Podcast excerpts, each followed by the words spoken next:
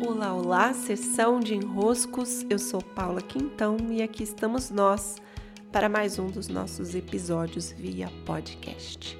Hoje eu quero esmiuçar com um pouquinho mais de detalhes um tema que estou tratando, já que é temporada de inscrições para o curso do peso.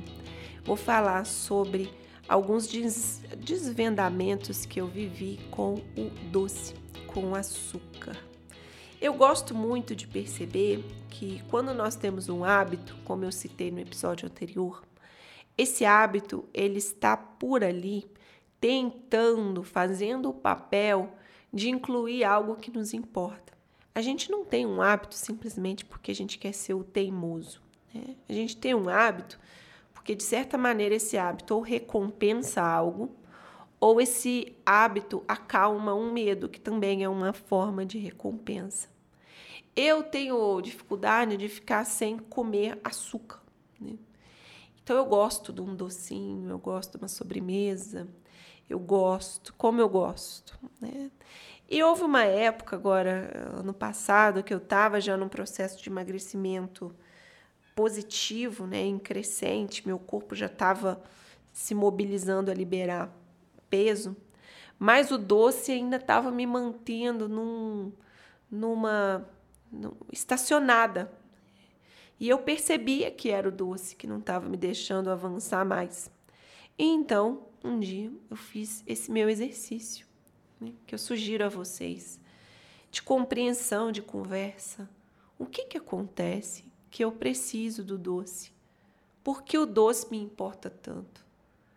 Por que eu preciso que esse doce esteja lá depois do almoço? O que que eu ganho com esse doce?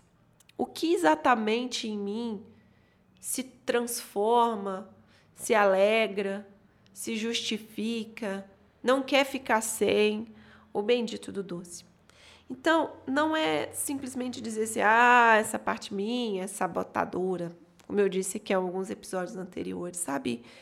É é um pouco assim, pouco útil você chamar essa parte de sabotadora. Essa parte precisa de voz e não de julgamento. Então, para isso, eu me sentei num bom dia de investigações do meu ser e comecei por ali a escrever. O que, que é que acontece comigo? Que, o que, que eu ganho? O que, que em mim precisa do doce? O que, que o doce representa para mim? E naquele dia eu pude escrever bastante. Eu gosto de fazer isso escrevendo, mas se você preferir, é possível fazer isso conversando em voz alta, falando, é, às vezes caminhando e pensando, refletindo.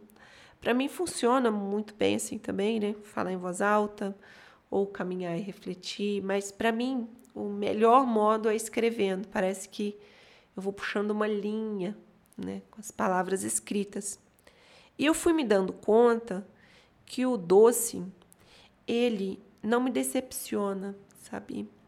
O doce, ele não me deixa na mão. O doce, ele não ele não me surpreende negativamente. Além dele ser bem previsível, ele está sempre me agradando. Né? Então ele me dá um abraço, como se ele me desse sempre um abraço. Ele diz assim: "Não, tá tudo bem. Toma aqui esse doce, né? Toma aqui esse esse prazer. Então, na verdade, o doce estava me auxiliando em evitar ser decepcionada, em evitar ter uma desilusão com aquilo, né? Em saber que eu estava num lugar seguro, saber que aquele, aquela relação é previsível, é uma relação que sempre vai me dar prazer. É. E então uma vez que eu consegui identificar isso, né, essa carência do querer ser agradada, do não ser decepcionada, não ser surpreendida negativamente, quando eu pude ir encontrando a razão do doce ser tão meu amigo assim, eu pude ir dizendo, mas espera aí, será que as relações são assim ou eu gostaria que elas fossem diferentes? mais doces. Gostaria que as pessoas fossem mais doces. Né? Será que eu tô com medo de ser decepcionada, das pessoas pisarem na bola?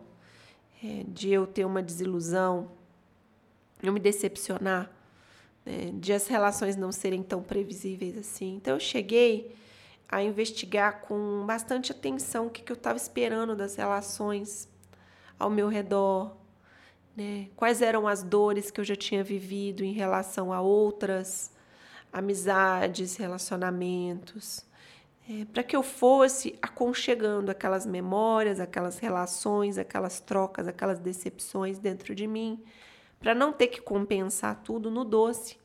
Porque o doce, afinal de contas, ele não ia mudar o caráter das minhas relações. Ele ia me dar um momento de prazer, mas em compensação, o custo disso estava sendo alto, que era eu me, é, me mantendo num peso que não estava sendo positivo para mim, ou seja, eu não estava sendo boa para mim com aquelas escolhas tão constantes assim do doce. Eu precisava, portanto, compreender o caráter das minhas relações para então eu poder liberar um pouquinho mais o doce.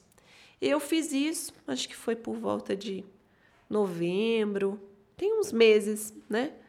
E desde lá, minha relação com o doce, ela se acalmou, é como se ela deixasse de, de ser uma necessidade e passou para ser um elemento a mais que pode se somar ao meu dia a dia, mas que se não tiver lá, não me faz falta, sabe?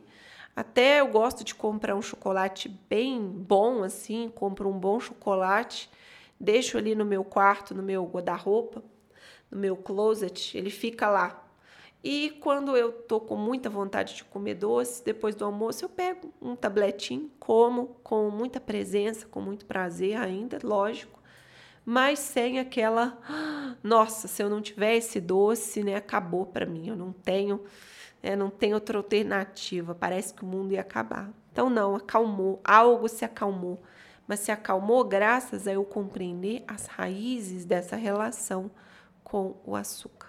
Então, cada um de nós vai ter uma relação justificada por caminhos diferentes, por nuances diferentes, por histórias diferentes. Mas eu tenho certeza que se você se debruçar por aí no que está por trás da tua relação com o doce, o que, que o doce representa para você, você vai encontrar bons elementos, você vai encontrar elementos que te dão entendimento. E uma vez tendo seus entendimentos, você vai conseguir transformar as suas escolhas em outras escolhas, graças à consciência. Sim, meus caros e minham caras. Tenham um ótimo dia, abraços e até!